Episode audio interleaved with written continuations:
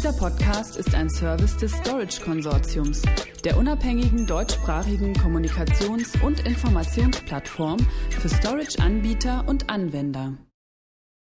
Guten Tag und herzlich willkommen zu diesem Podcast. Mein Name ist Norbert Deutschle, Gründer und Geschäftsführer des Deutsch Konsortiums und mein heutiger Gesprächspartner ist Thomas Sandner, Direktor Dach für den technischen Vertrieb von VM Software.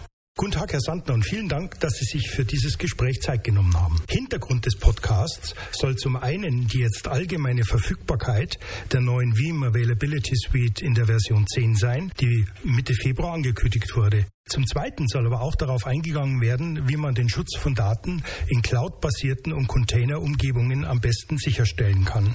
Wo sehen Sie die wichtigsten Verbesserungen und Entwicklungsschwerpunkte, die mit Ankündigungen dieser Version für die Kunden jetzt einhergehen? Ja, vielen Dank für die Einladung zum Podcast. Eines der ähm, äh, heiß erwartetsten Features überhaupt, würde ich mal sagen, ist das Thema NAS-Backup. Veeam kommt ja historisch gesehen aus dem Bereich äh, von VM-Backups, also das Backup von virtuellen Maschinen und haben uns jetzt weiterhin ausgebreitet im Bereich Physical Workloads, Cloud Workloads, SaaS-Applikationen wie Office 365. Und eines der letzten Lücken war natürlich das Backup von großen, unstrukturierten Datenmengen. Und äh, das liefern wir jetzt eben auch.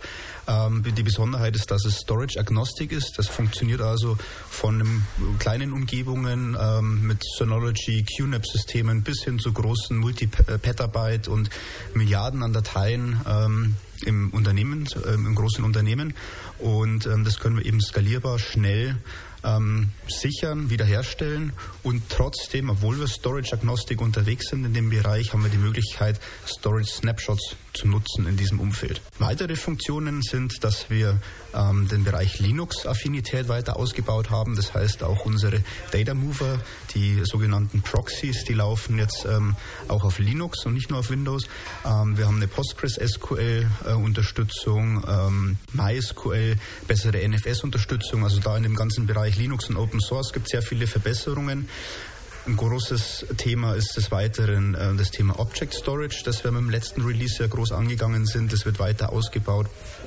Und ähm, das letzte Thema, was ich vielleicht hier noch erwähnen möchte, ist das Thema sekundäre Datennutzung, dass man also diesen großen Berg an Backup-Daten dem Unternehmen zugänglich macht, um daraus eine Wertschöpfung zu generieren. Viele Unternehmen setzen ja derzeit verstärkt auf Cloud-Datenmanagement, um ihre Daten effektiver zu schützen und in einem nächsten Schritt auch äh, zu verwerten. Welche Rolle spielt neben dem Schutz von kritischen Workloads die erweiterte Integration von Backups mit S3-Objektspeicherlösungen, insbesondere im Kontext von Cyberbedrohungen wie Ransomware und Co.? Ein zentraler Bestandteil von einer Datensicherungsstrategie ist ja die 3-2-1-Regel. Das bedeutet, dass man drei Kopien auf zwei unterschiedlichen Medien, also hier ist insbesondere der Medienbruch an der Stelle sehr wichtig und die 1 in der 3-2-1-Regel ist die sogenannte Offsite-Copy. Ähm, wir sprechen auch von einem Air-Gapped Backup, dass ich also wirklich eine Backup-Kopie außer Haus schaffe, sodass sie gesichert ist vor Cybercrime-Bedrohungen, aber das können auch zum Beispiel ähm, Insider-Threats sein, also zum Beispiel der Administrator, der der sich mit seinem Arbeitgeber überwirft und da vielleicht noch einen Schaden anrichten möchte, ähm, dass man sich davor eben schützt. Häufig ist äh, Tape das Medium der Wahl, hat auch seine Daseinsberechtigungen und äh, ähm, seine großen Vorteile, weil es eben günstig ist und weil man es eben sehr leicht offseiten kann ist aber oftmals ein bisschen unflexibel, gerade wenn Kunden viele Standorte haben, dann kann man oft nicht zu hundertprozentig sicherstellen, dass diese Offsite-Copies zuverlässig gemacht werden.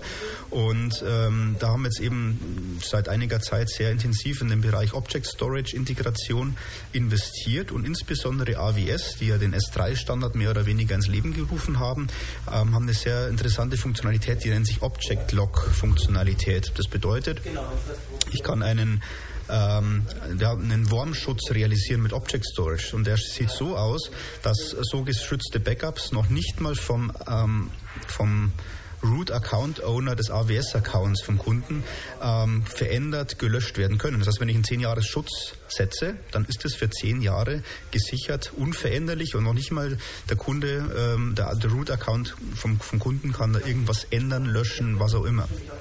Und das ist natürlich eine sehr bequeme Möglichkeit, diese Offsite-Copy ähm, zu nutzen, um sich vor Ransomware oder Insider-Threats äh, zu schützen oder um auch sehr einfach Compliance-Anforderungen zu erfüllen. Mit der neuen Veeam Data Integration API soll die Einbindung von Analysesoftware verschiedener Anbieter vereinfacht werden. Backup-Daten können damit wirtschaftlicher und auf mehr Plattformen für weitere Aufgaben zweitverwertet werden, beispielsweise für Analysen und, Text im, äh, und Tests im Kontext DevOps, Forensik, DSGVO-Scans etc. Können Sie bitte auf diesen Aspekt der Integration noch etwas detaillierter eingehen? Mit den Backups, die in einem Unternehmen anfallen, sitzen die Kunden ja auf einem unvorstellbar großen Datenberg, ähm, mit dem man in der Regel nicht allzu viel anfangen kann. Es ist wie eine Versicherung, man zahlt fleißig ein, hofft, dass man sie nie benötigen wird. Und mit der Data Integration API möchten wir diesen Datenschatz äh, dem Unternehmen zugänglich machen, sodass man daraus einen Mehrwert generieren kann. Wir haben bisher schon äh, eine Funktion, die nennt sich Veeam Data Labs. Da kann ich ähm, Gruppen von virtuellen Maschinen in einer Sandbox starten und bereitstellen, um da einen Mehrwert zu generieren. Und mit der Data Integration API haben wir jetzt die Möglichkeit, einzelne Disks aus dem Backup irgendwo hin zu mounten, um dann eben verschiedene Anwendungsszenarien zu realisieren. Es gibt zum Beispiel Firmen am Markt, die machen sogenannte Datenklassifikation. Das heißt, man scannt den Datenbestand auf personenbezogene Daten, schaut also, ist in den Backups, sind da ähm, Telefonnummern, Kreditkartennummern, Adressen und so weiter. Und das kann ich natürlich dokumentieren und so die Systeme entsprechend klassifizieren, ohne dass ich eine Last auf dem Produktivsystem habe. Das ist ein wichtiger Punkt. Oder auch Security. In der Regel hat man einen bestimmten Antivirenschutz auf den Produktivsystemen und in der aktuellen Bedrohungslage macht es natürlich Sinn, dass man sich eine zweite oder dritte Meinung einholt und das kann ich sehr bequem mit der Data Integration API, realisieren, dass ich mir das Backup von gestern Nacht zum Beispiel an den äh, Virenscanner hinmounte und da nochmal äh, Scans durchführe. Oder auch für DevOps, dass ich mir bestimmte Datenbestände mounte, ähm, um da Analysen durchzuführen, Tests durchzuführen oder auch Big Data und Analytics. Das ist ein perfekter Anwendungsfall, um diesen Datenschatz der Backups weiter für weitere Anwendungszwecke zugänglich zu machen und Mehrwerte zu generieren. Je mehr Workloads in die Public Cloud verlagert werden, desto wichtiger werden Lösungen, mit denen sich Daten möglichst einfach und transparent zwischen der Cloud und firmeneigenen Umgebungen übertragen lassen. Stichwort Cloud Native und Container Based. Wie passt die Veeam-Produktstrategie zu diesen Anforderungsszenarien und wo sehen Sie Vorteile gegenüber anderen Angeboten im Markt derzeit? So gut wie alle Kunden nutzen bereits in irgendeiner Form Public Cloud Services und das nimmt enorm stark zu, wie man alleine schon am Wachstum von Anbietern wie AWS oder Azure sehen kann. Unser Ziel ist es, der zuverlässige Anbieter von Backup-Lösungen für Multicloud-Umgebungen zu sein.